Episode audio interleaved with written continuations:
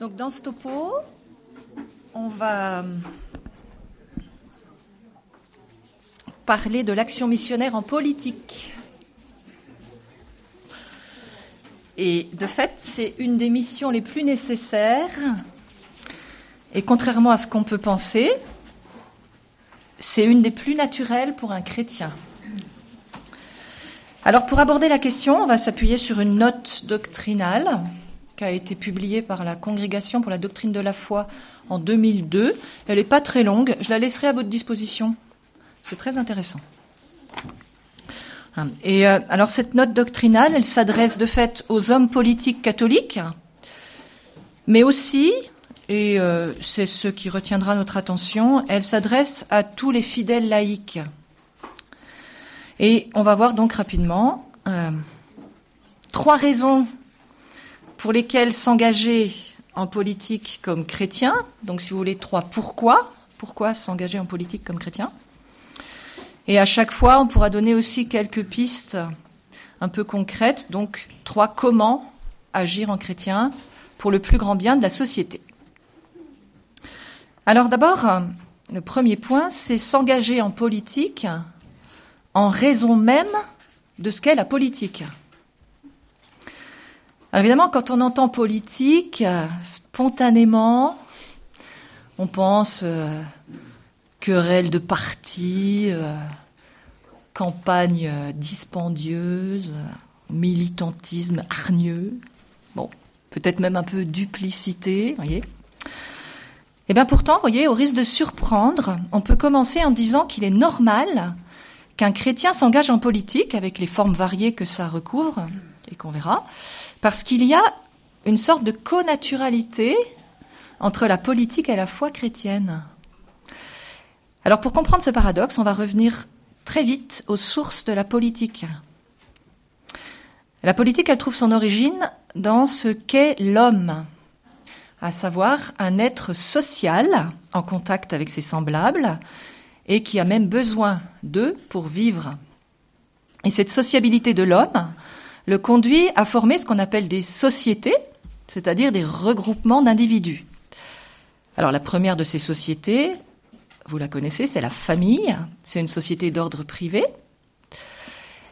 Et la vie sociale d'ordre public, elle trouve son origine dans le regroupement de plusieurs familles qui vont du coup constituer des villages, et puis progressivement des villes, où euh, il y a une concentration de moyens qui facilite l'épanouissement des sociétés privées. Hein, les ressources, les moyens de transport, euh, à certaines époques les moyens de défense. Et vous voyez, c'est justement à partir de la ville que va naître le concept de politique dans la Grèce antique des environs du 8e siècle avant Jésus-Christ. Le mot polis, qui se traduit cité, va donner naissance au terme politique, l'art de gouverner la cité. Et progressivement, la cité, elle va prendre un sens beaucoup plus large, et la notion de politique, elle va se déployer jusqu'à concerner des États. Alors pour résumer, vous voyez, il y a d'abord les individus qui se constituent librement en association au sens large, et c'est en raison du nombre et de la variété de ces associations qu'une puissance publique est apparue nécessaire pour faire régner un ordre juste entre toutes ces associations. Et cet ordre juste, c'est la politique. Alors, vous voyez, dès l'origine, la politique, elle n'est pas destinée à permettre aux personnes de faire ce qu'elles veulent. C'est pas le but. Euh, c'est plutôt structurer la vie en commun. Alors, à partir de là, on, on voit que les deux aspects qui se trouvent aux origines de la politique et qui la justifient, ce sont les mêmes qui fondent la doctrine sociale de l'Église. C'est pour ça que je vous parlais de co-naturalité entre la politique et la foi. Alors, le, le premier de ces aspects, c'est le bien de la personne en particulier, et le deuxième, c'est le bien de la société en général. Alors, le bien de la personne en particulier. La doctrine sociale nous enseigne que l'homme est antérieur à l'État, la personne est une fin en soi, elle doit être respectée comme telle par l'État, qui ne peut l'utiliser comme pur moyen, jamais. Et d'autant moins que l'homme, euh, il a une dimension divine, surnaturelle, alors que l'État, il a une mission uniquement temporelle. Donc, il peut d'autant moins utiliser l'homme à, des fins quelles qu'elles soient. Ensuite, on voit aussi que la famille, elle est antérieure à l'État. Elle est l'expression de la nature de l'homme qui est fait pour l'amour. Et c'est un droit naturel pour un enfant que d'avoir un père et une mère et de grandir dans une famille. Et on voit aussi que la société est antérieure à l'État. Il faut être précis dans les termes. Hein. La société est antérieure à l'État. Parce que l'homme, comme on l'a vu, vit naturellement en société et possède le droit naturel de s'associer pour toutes sortes de besoins. Et l'État, il est là simplement pour garantir ce droit de s'associer et veiller à ce que certains groupes n'écrasent pas les autres. Et il peut aussi, l'État, stimuler les initiatives privées, les soutenir en période de crise, parfois même les suppléer, mais le moins longtemps possible, pour respecter un principe que vous connaissez au moins de nom, c'est le principe de subsidiarité, euh, qui manifeste la priorité de la société sur l'État. Donc, à la base de tout, il y a la personne, sa dignité inaliénable, qui lui vient du fait d'être la seule créature créée à l'image et à la ressemblance de Dieu, et voulue pour elle-même. Donc, premier principe qu'on trouve dans la politique et dans la doctrine sociale de l'Église. Et le deuxième, donc, c'est le bien de tous en général. C'est saint Thomas d'Aquin qui va mettre en lumière la correspondance des principes de la police grecque avec la doctrine chrétienne en démontrant que la communauté politique n'a pas pour but d'asservir la personne, mais de l'aider à atteindre une fin plus haute, qu'on appelle le bien vivre, enfin c'est saint Thomas qui l'appelle le bien vivre ou bonheur de vivre ensemble. Et saint Thomas va mettre en lumière l'autre facette de la politique qui est de rechercher ce bien commun à tous, sans que cela ne fasse obstacle au bien de chaque personne en particulier. Et pour saint Thomas, cela est possible quand tout le droit, toutes les lois reposent sur la vertu de justice et exercent une contrainte raisonnable sur les personnes pour les orienter vers le bien. Et il, en arrive à dire, et c'est vrai, que si cela est réalisé, eh bien les objectifs de la société civile rejoignent ceux du Créateur lui-même. Donc vous voyez que c'est quand même assez fort.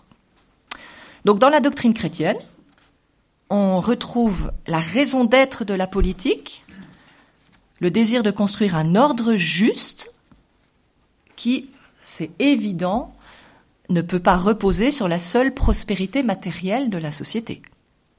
Cet ordre juste, il ne peut pas non plus être l'intérêt de tel ou tel groupe particulier, parce que sinon ça s'exercerait au détriment d'un grand nombre.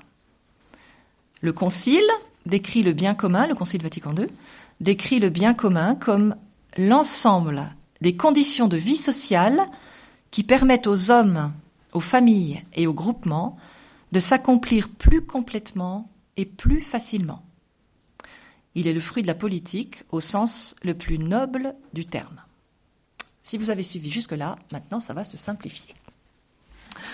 Alors, on a dit trois euh, pourquoi et trois comment. Alors, du coup, dans cette première partie, euh, comment euh, s'engager en politique? Bah, Avant de tomber dans le très très concret, faut se dire, bah, la première raison aussi de s'engager. Et comment? Ben, C'est dans le simple fait d'être chrétien, finalement.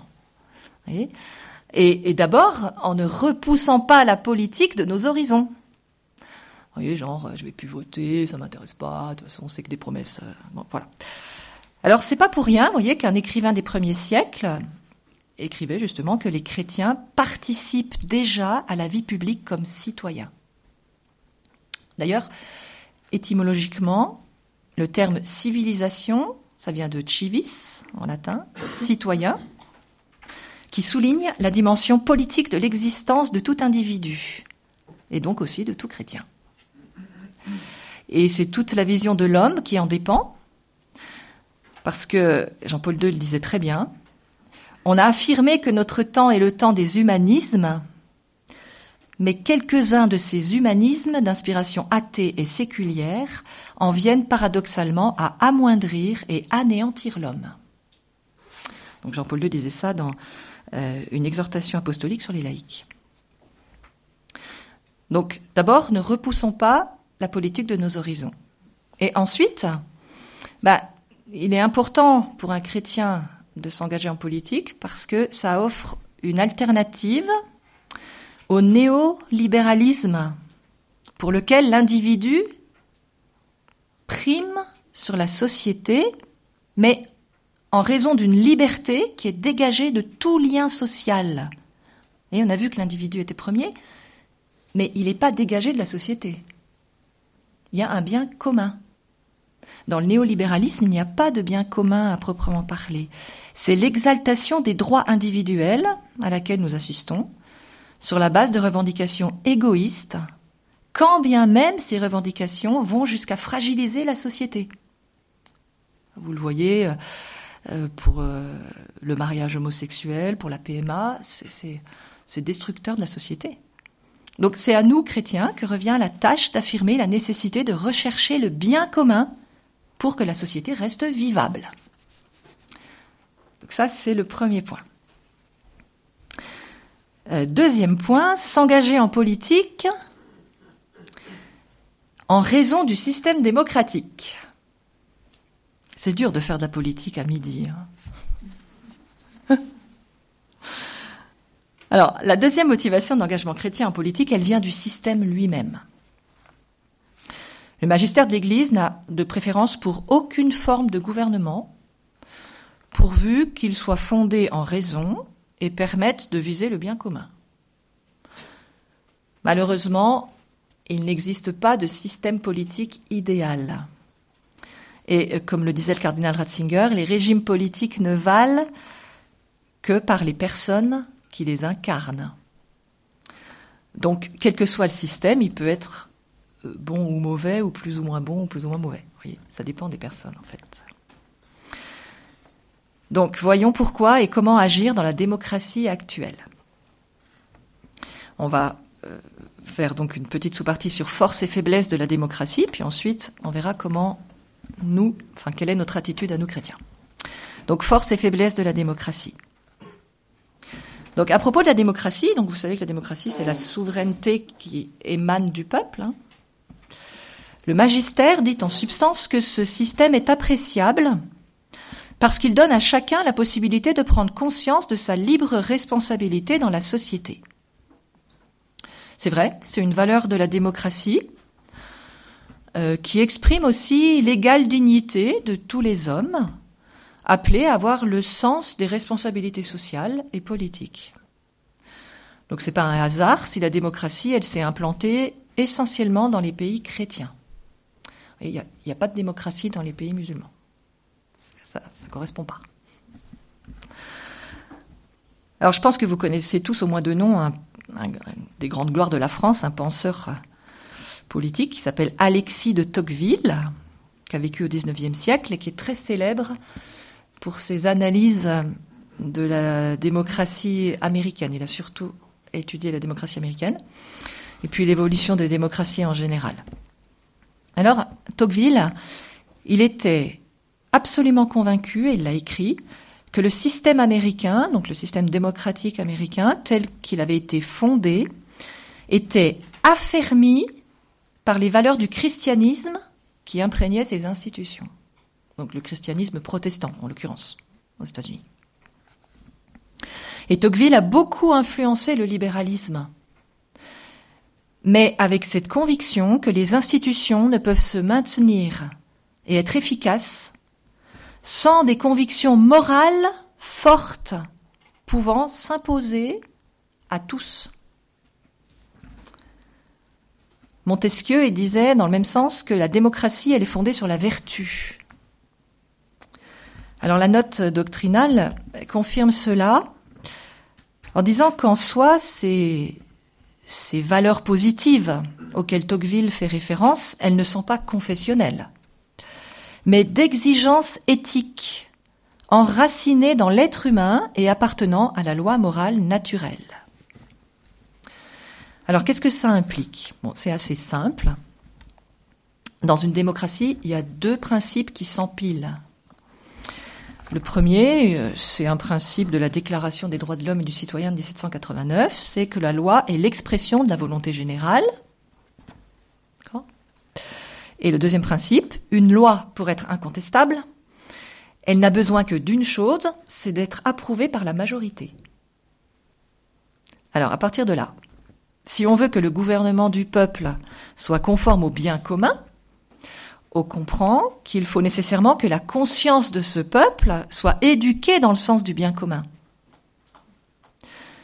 Alors jusqu'à une période récente, cela se faisait euh, le plus naturellement du monde, c'est-à-dire que les, lois positives et les systèmes jurisprudentiels reposaient, comme on vient de le dire, non pas sur la doctrine chrétienne à proprement parler, mais sur la loi naturelle, qui détermine le bien à rechercher et le mal à éviter. Donc ça avait deux conséquences excellentes. D'une part, la loi civile, la loi, elle tirait sa légitimité du fait qu'elle faisait respecter une loi supérieure qui la précédait en quelque sorte, donc la loi naturelle. Et à partir du moment où une loi était en conformité avec les principes du droit naturel, elle était juste, était bonne. Et puis d'autre part, la loi, du coup, elle jouait pleinement son rôle dans la formation des mentalités et des habitudes, voyez. Faut pas oublier que le mot loi, ça vient du verbe lier.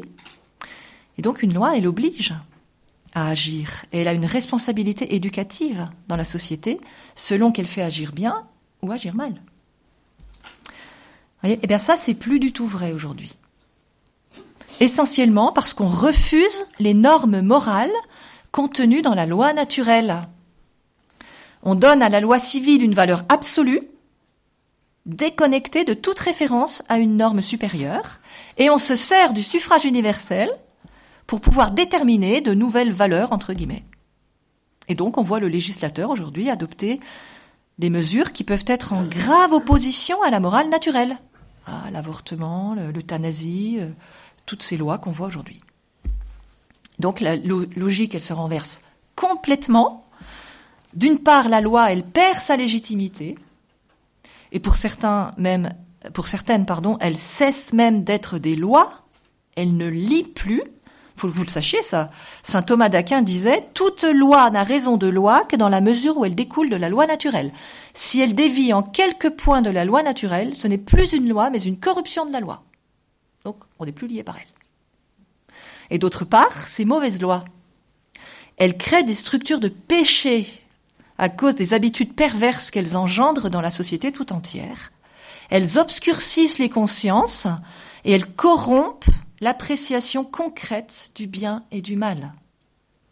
Le péché a alors tendance à se renforcer, le peuple n'est plus formé, et c'est un cercle euh, vraiment vicieux. Et du coup, comme le peuple n'est plus formé, il choisit des mauvais gouvernants qui manquent à leurs responsabilités, parce que c'est eux qui ont le pouvoir de faire quelque chose en limitant ou en éliminant la cause de ces dérives perverses. Voilà, donc c'est ce cercle vicieux qui fait muter le système.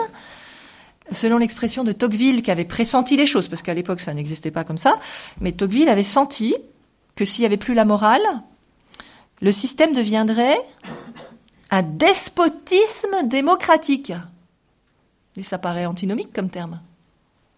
Eh bien, c'est ce euh, que nous voyons aujourd'hui. Et euh, Jean-Paul II disait clairement qu'une démocratie sans valeur elle se transforme facilement en un totalitarisme déclaré ou sournois. Il a dit ça dans l'Évangile de la vie, qui est d'ailleurs euh, une encyclique qui est remarquable par rapport à la morale, mais qui est remarquable aussi par rapport à la politique. Il y a une doctrine politique dans l'encyclique euh, L'Évangile de la vie. Je vous conseille de la lire. Voyez donc le système démocratique. Il a besoin de l'implication forte de chrétiens pour réveiller les consciences, faute de quoi il continuera à faire beaucoup de mal. Lewis, disait que nous combattons contre l'abolition de l'homme. Ben, c'est pas rien. Alors du coup, comment agir en chrétien? Dans le système démocratique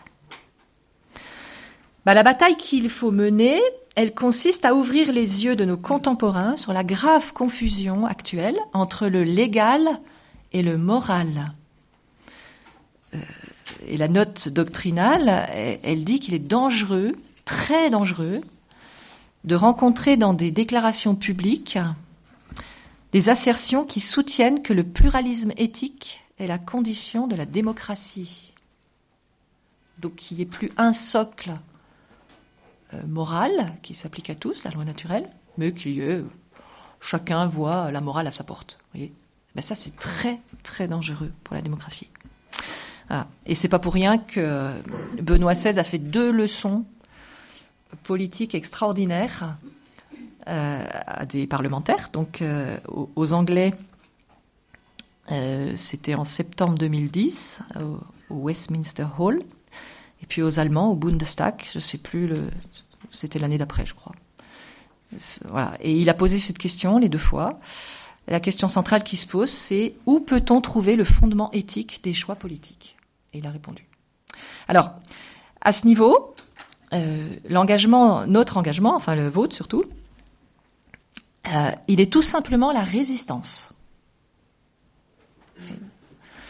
Il y a différentes formes d'engagement, mais là c'est clair, c'est la résistance. Il faut dire non à la transgression de principes moraux qui n'admettent ni dérogation, ni exception, ni aucun compromis. Et ces principes moraux, le, magistère les qualifie de valeurs non négociables. Elle concerne essentiellement la dignité de la personne,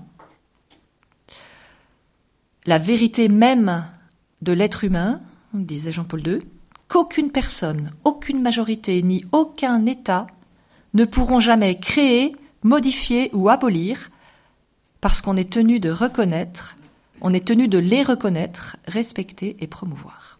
Alors, je vous les donne, ces, valeurs non négociables, il y en a essentiellement quatre, mais vous savez, c'est un peu comme des, euh, les vertus d'où découlent d'autres vertus. Donc, euh, le respect de la vie à toutes ses étapes, du premier moment de sa conception jusqu'à sa mort naturelle.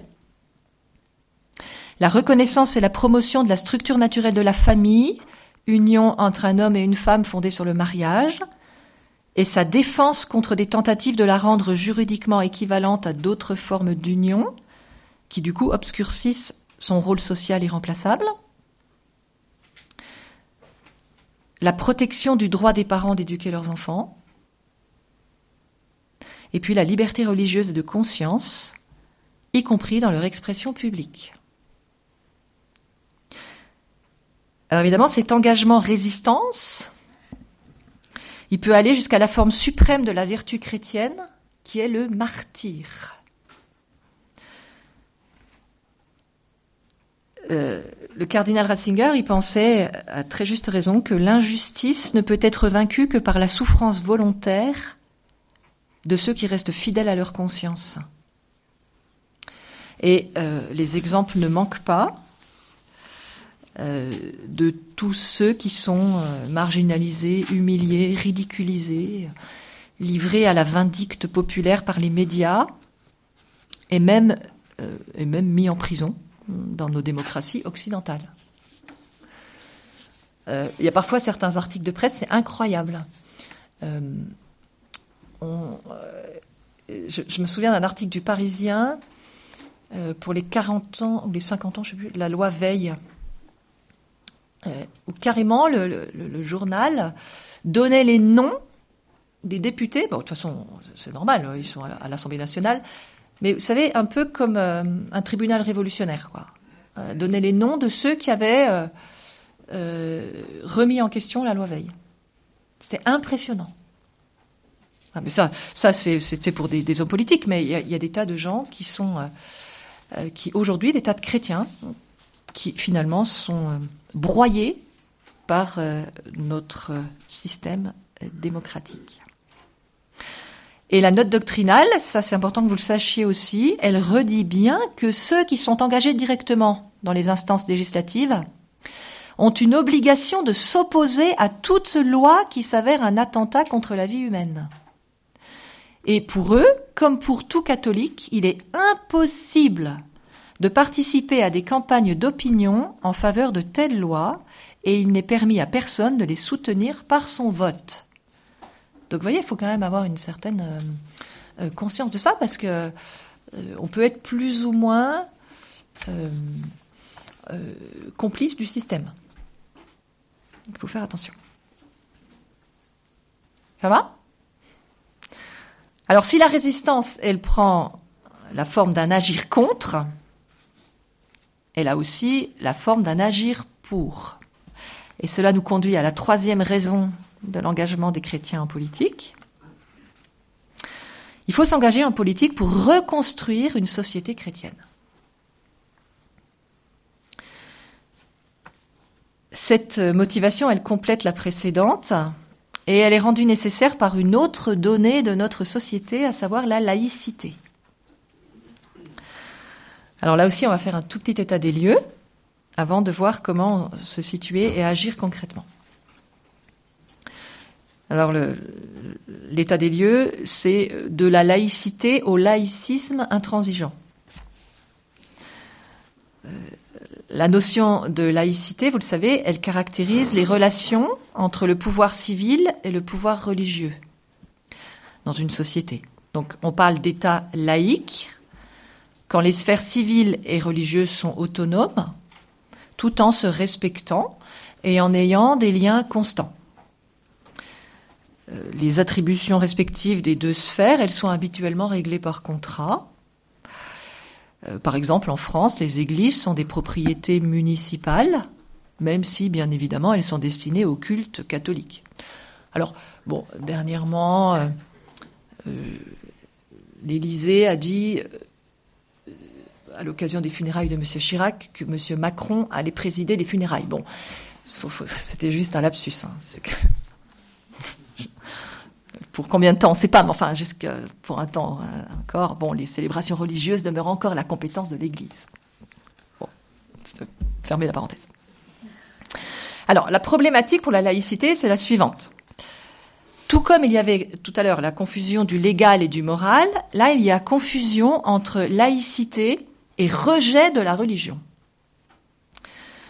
Donc progressivement, vous voyez, euh, la religion, elle est rejetée de l'espace public.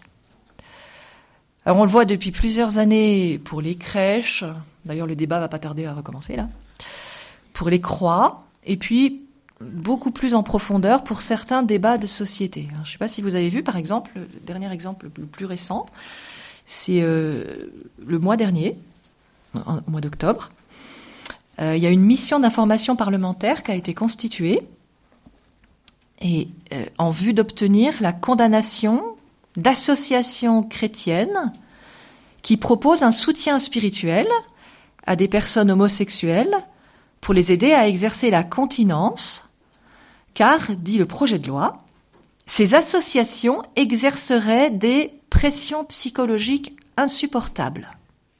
Et le député qui porte ce projet parle de thérapie de conversion pratiquée sur le sol français.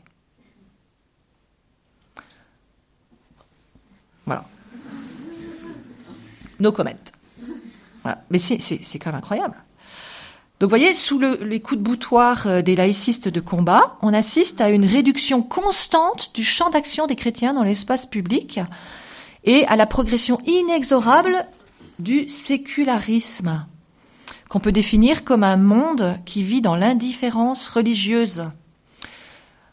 Ou, comme le disait Solzhenitsyn, tout ce qui se trouve au-delà du bien-être physique et des biens matériels est rejeté hors du champ d'intérêt, comme si la vie n'avait pas un sens plus élevé. Alors il paraît clair pour tout le monde que euh, le changement ne viendra pas du système, puisque, comme on l'a vu tout à l'heure, il est lui-même gangréné par le relativisme. Donc il faut s'atteler, nous, ou plutôt, à rechristianiser la société par le bas. Puisque ça ne peut pas venir du haut, ça doit venir de nous. Et ça, c'est euh, une mission éminemment politique, c'est la mission dans une société laïque.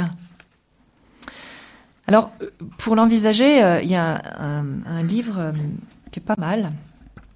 Vous l'avez peut-être lu. C'est un journaliste américain, Rod Dreher, qui a écrit donc Comment vivre en chrétien dans un monde qui ne l'est plus. Euh, et, il fait un certain nombre de réflexions assez intéressantes qui rejoignent profondément d'ailleurs les intuitions du Concile Vatican II sur le laïcat chrétien. Alors l'argumentation de Dreher repose sur euh, l'idée que les monastères bénédictins ont été à l'origine de la christianisation de l'Europe sans ambition de réformer quelque institution que ce soit. Hein. Et, euh, et, donc il, se dit, ben, c'est à partir de micro-communautés chrétiennes ferventes comme l'étaient les monastères bénédictins, euh, qu'un travail de reconstruction de la société pourra être envisagé. Et euh, dans ce qu'il appelle, lui, le Paris bénédictin, le Paris est P-A-R-I, hein. euh, Dreher présente un volet pour un renouveau chrétien en politique, qui part du principe que la règle est aux bénédictins ce que la Constitution est aux citoyens, c'est-à-dire un moyen pour régir les relations entre les membres d'une communauté. Donc on revient, euh, si vous avez suivi jusque-là, on revient au sens originel de la politique dont on a parlé au début, à savoir l'ensemble des processus qu'un groupe reconnaît pour structurer la vie en commun. Alors pour ce qui nous intéresse ici, euh, retenons ce témoignage d'un dissident tchèque qui est cité par euh, Rod Dreher. Donc, ce dissident tchèque s'appelle Benda. Et il disait en substance, donc les, Tchèques étaient asservis par les soviétiques, hein, par les marxistes. Puisque le régime veut nous confiner dans l'espace privé, créons des polices parallèles des polices, euh, euh, P-O-L-I-S, police grecque. Des polices parallèles, c'est-à-dire des petites communautés, familles, euh, paroisses, entreprises, associations diverses de toutes sortes, des petites sociétés, petites communautés, qui ne se contentent pas de dénoncer le système, mais qui vont rétablir un mode de vie fortement chrétien. c'est génial comme idée. Et vous voyez, à partir de là, eh bien, réinvestissons tous les domaines de la société. Donc, l'éducation, par des écoles, bien sûr, des écoles hors contrat, on dirait chez nous, euh, mais aussi des universités. Hein. Il n'y a pas que des petites écoles, il y, a, des universités qui peuvent être chrétiennes, ou tout simplement des formations profondément chrétiennes. Regardez là, euh, le master bioéthique de la Fondation Jérôme Lejeune. C'est une formation universitaire chrétienne. Donc l'éducation, la santé. Il existe aujourd'hui des, groupements euh, de médecins catholiques, euh, mais très très visibles. Euh, et, pas, seulement, il y a des généralistes, mais il y a aussi des spécialistes. Enfin, c'est quelque chose qui, qui, qui, qui, se crée de plus en plus. la communication, bien sûr. il faut des blogs d'information catholique. Ne donnons aucun nom. La culture, il faut éditer de bons livres ou produire de bons films. Ça aussi, ça existe déjà. Donc on peut multiplier comme ça tous les domaines de la société qu'on rechristianise. Et plus encore, si on, ne fait pas partie enfin si on n'a pas la possibilité de, de créer une université ou de, si on n'est pas médecin, bon, eh bien, c'est chacun d'entre nous, finalement, qui est appelé à cette nouvelle forme spirituelle de dissidence, tout simplement par la transmission de la foi et des valeurs humaines en famille. ça, c'est en fait un acte de dissidence aujourd'hui, euh, réellement. Et par tout ce qu'on peut entreprendre en vue de recréer du lien social dans notre entourage, euh, inviter ses voisins, euh, rendre des petits services. Ce sont en fait des petits actes qui s'opposent à la fragmentation de la société, qui est liée à l'individualisme et à la perte d'une juste vision de l'homme. Et voyez, c'est là où l'Esprit Saint lui-même est engagé en politique, parce que le Concile Vatican II a pressenti qu'un programme important était proposé à la responsabilité spécifique des fidèles laïcs qui, disait le Concile, représente ce programme un idéal d'action d'une actualité et d'une urgence particulière. À savoir donc, comme on disait, investir tous les domaines de la société dans un esprit résolument chrétien. Et vous voyez, c'est ce que le grand homme d'État tchèque euh, Václav Havel appelait la politique anti-politique dont l'essence serait de vivre en vérité. Donc on rejoint le topo de frère Marie de ce matin. La politique anti-politique dont l'essence est de vivre en vérité. Alors, juste au passage, hein, euh, notez que euh, pour chacun d'entre nous, euh, l'unité de vie, c'est la première action politique. Le cardinal Sarah a dit qu'il est incohérent et nuisible de séparer le chrétien d'un côté et le citoyen de l'autre. Donc, soyons déjà bien chrétiens, et, déjà on a un, rayonnement euh, chrétien qui influe sur, euh, l'espace public. Alors, bon, on, on va pas beaucoup beaucoup prolonger. On peut juste donner euh, pour la France quelques exemples, mais c'est pas du tout des exemples choisis spécialement pour. Enfin, il y en aurait une multitude d'autres. Vous pourrez échanger là-dessus. En 92, donc ça date déjà un peu. Hein, il y a un, une association, l'association Liberté Politique, qui a été fondée par de jeunes chrétiens qui justement avaient compris leur responsabilité dans la société civile. Et ils se proposent de servir la France par une action culturelle et politique en dehors des partis, en portant la parole des chrétiens dans les grands débats de société. Donc ils organisent des conférences, ils ont une revue trimestrielle, un laboratoire d'idées, un site, etc. Oui, c'est assez concret. Euh, Alliance Vita, euh, là aussi fondée en, en, 93, au moment des premières lois bioéthiques. Euh, Alliance Vita, il y en a plusieurs parmi vous qui en font partie d'une manière ou d'une autre, hein, agit selon deux axes. L'aide aux personnes confrontées aux épreuves de la vie et la sensibilisation du public et des décideurs à la protection de la vie humaine. Et de fait, euh, Alliance Vita est régulièrement auditionnée par les autorités publiques et au Parlement sur des questions bioéthiques et de fin de vie, parce que tout simplement, ils sont compétents. Et, euh, leur enfin, ils sont pas conçus seulement comme des opposants, si on peut dire, mais comme des personnes avec lesquelles il est important de pouvoir parler.